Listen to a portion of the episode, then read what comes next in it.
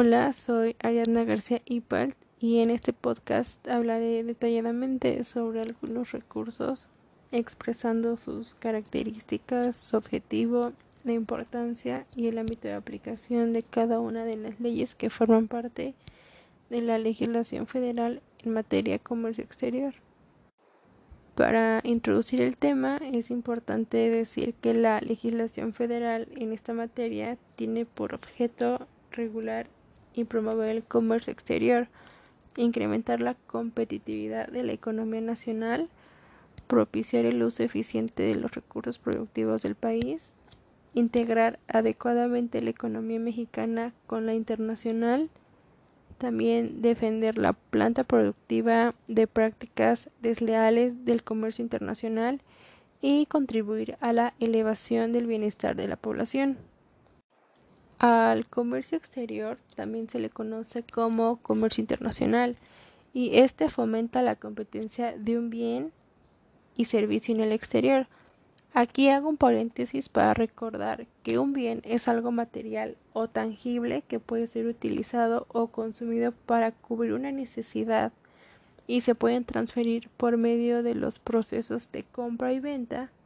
En cambio, un servicio, al contrario de lo de un bien, es algo intangible y se define como una actividad proporcionada por un prestador de servicios.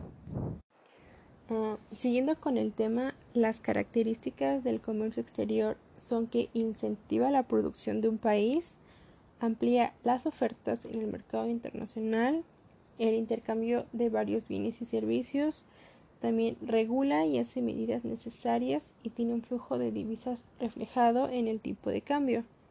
Dentro de todo esto existen unas normas de control de los productos, procedimientos y una tributación que garantizan que una transacción se realice de manera segura y legal. La aduana es el organismo encargado de controlar la entrada y la salida de diversos productos, además de verificar el cumplimiento de las normativas especiales de acuerdo a la ley. Para concluir con esta ley, concluyo que con el comercio exterior se satisface la demanda de los consumidores, aprovechando las ventajas comparativas de cada país. Las formas básicas para realizarlo son la importancia que se refiere a los bienes y servicios que se compran en un país extranjero y la exportación que se refiere a los bienes y servicios que se venden en un país extranjero. Es muy importante tener en claro que estas dos formas básicas son de vital importancia para la economía, porque cubre la demanda de mercados y también mejora la competitividad, promueve cadenas productivas que brindan un bienestar y una mejor calidad de vida para todos. Ahora pasaremos al siguiente recurso en que se tratará sobre la ley aduanera. Como lo indica la ley aduanera en el título primero, capítulo 1, artículo 1, esta ley, la de los impuestos generales de importación y exportación y las demás leyes y ordenamientos aplicables, regulan la entrada al territorio nacional y la salida del mismo de mercancías y de los medios en que se transportan o conducen, el despacho aduanero y los hechos o actos que deriven de este o de dicha entrada o salida de mercancías. Bueno, ahora, ¿quiénes están obligados al cumplimiento de esto?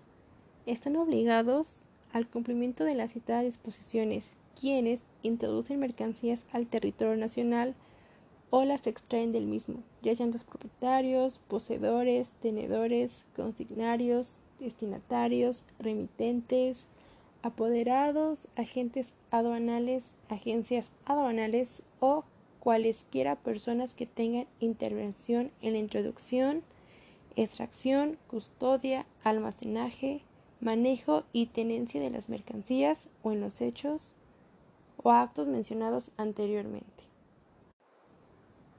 Según la Secretaría de Hacienda y Crédito Público, su reglamento contempla la determinación y pago en cuentas aduaneras, compensación y rectificación, disposiciones comunes temporales de importación y exportación, y aspectos para la transformación y elaboración y reparación de mercancías.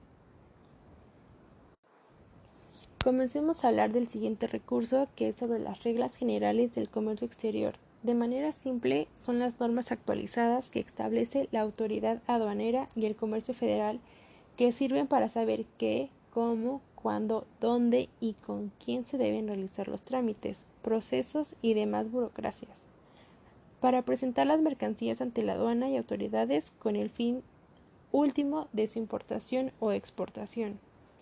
Esto debe realizarse para que dichas autoridades tengan certeza de la transparencia del movimiento comercial que se pretende realizar. Y bueno, las reglas básicas son identificaciones oficiales y documentos que acrediten el domicilio.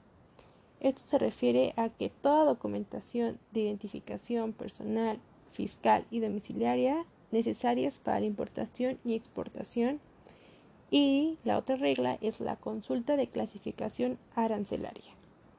Esta regla es recomendable cuando existen discrepancias entre tú y el agente aduanal respecto a la clasificación de las mercancías. Ahora, si quieres conocer cuánto se debe pagar en aranceles o qué productos están exentos de ellos, así como qué producto y bajo qué condición se puede importar o exportar, pasaremos al siguiente recurso, que es la Ley de Impuestos Generales de Importación y Exportación, que son básicamente las normativas relativas al comercio exterior. Es decir, estas regulan la entrada y la salida en el territorio nacional de mercancía, así como los medios de transporte, el despacho aduanero y los actos relacionados con el comercio internacional. Y quienes deben cumplir con esta ley son los importadores y exportadores de mercancía, los propietarios de productos, los poseedores de mercancías, los destinatarios de productos, los remitentes de mercancías, los apoderados y los agentes aduanales. Esta ley se conforma de tarifas de los impuestos generales de importación y exportación y se compone de tres cosas. 1. La nomenclatura o código del sistema armonizado. 2. Códigos de aranceles. Y 3. Descripción por pagar.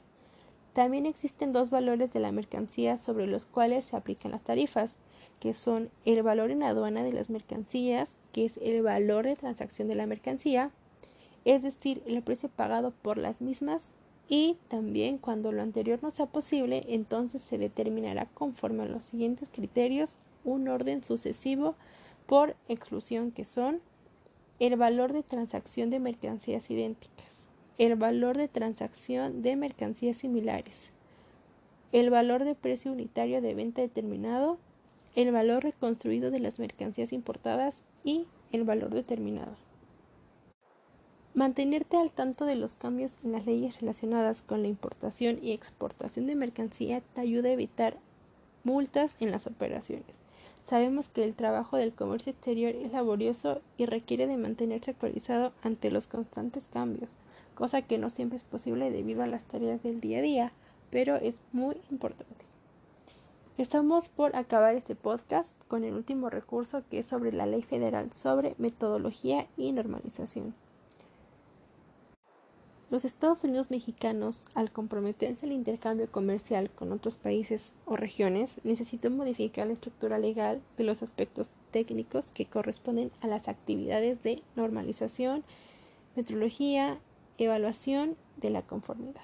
Para ello, el gobierno mexicano emitió la Ley Federal sobre Metodología y Normalización.